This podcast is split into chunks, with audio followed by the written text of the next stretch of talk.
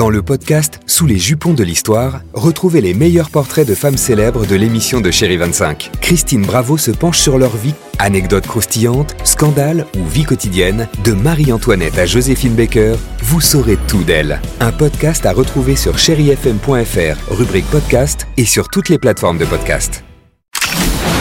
Chérie FM Cinéma, Marc Choquet. Bonjour à tous et bienvenue dans votre podcast avec les sorties ciné de la semaine. Le film événement historique de la semaine justement, c'est incontestablement celui du réalisateur Ridley Scott, Napoléon, avec Joachim Phoenix et Tahar. Alors quelles sont les intentions de ce long métrage?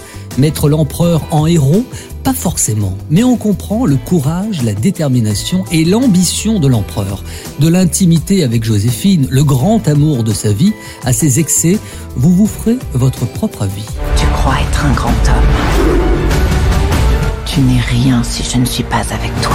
Et puis je poursuis avec la comédie française Je ne suis pas un héros, au casting Vincent de Dienne, Géraldine Nakache ou encore Clémence Poésie. C'est l'histoire de Louis, Vincent de Dienne, un avocat, tout ce qu'il y a de plus gentil. Mais dans son cabinet, ce n'est pas forcément bien vu. Alors un jour, son médecin lui diagnostique, par erreur, une maladie grave. Et là, son entourage va totalement changer de comportement. On n'a jamais autant été aux petits soins avec lui.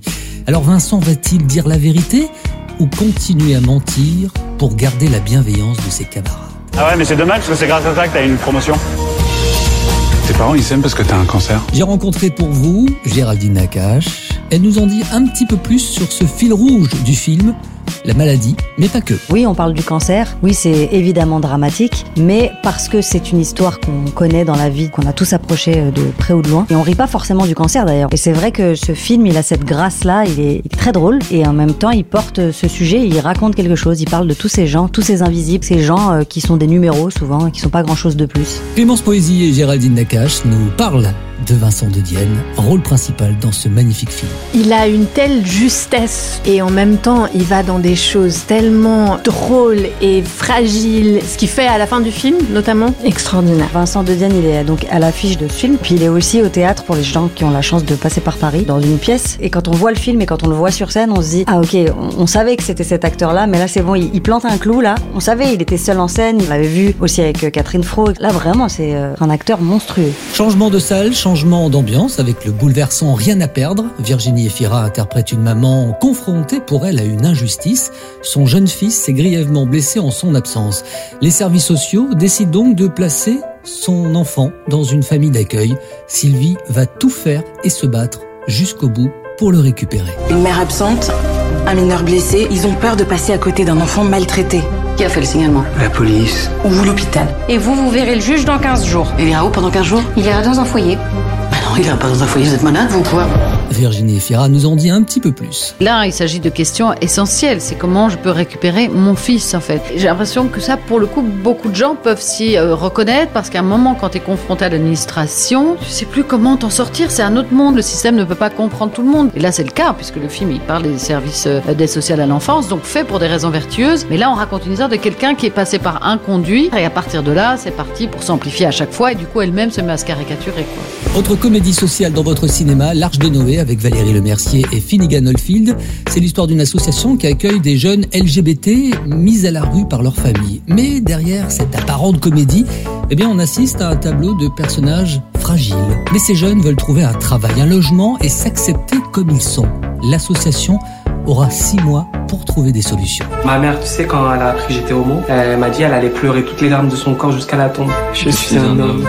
Nous, on l'accompagne pour sa réinsertion. On fonctionne vraiment à l'urgence. Valérie Lemercier a beaucoup aimé ce scénario. Elle nous en parle. C'est un film sur des aidants et des aidés. Et les aidants, parfois, ça les aide d'aider. Le fait d'être tous ensemble dans le même bateau, sous la même flotte, sous la même truc, fait que, voilà, ils sont tous brisés. Nous aussi, c'est-à-dire ceux qui encadrent aussi. C'est ça qui est beau dans le film, c'est qu'on ne donne pas de grosses solutions, il n'y a pas de morale. Le langage qui est dans ce film, il est, on le voit peu. Moi, je l'ai jamais vu vraiment au cinéma. Ça parle pas de n'importe quoi. Et puis depuis lundi, nous avons appris avec plaisir que c'est Valérie Lemercier qui sera maîtresse de cérémonie pour les prochains Césars. Ce sera le 23 février prochain.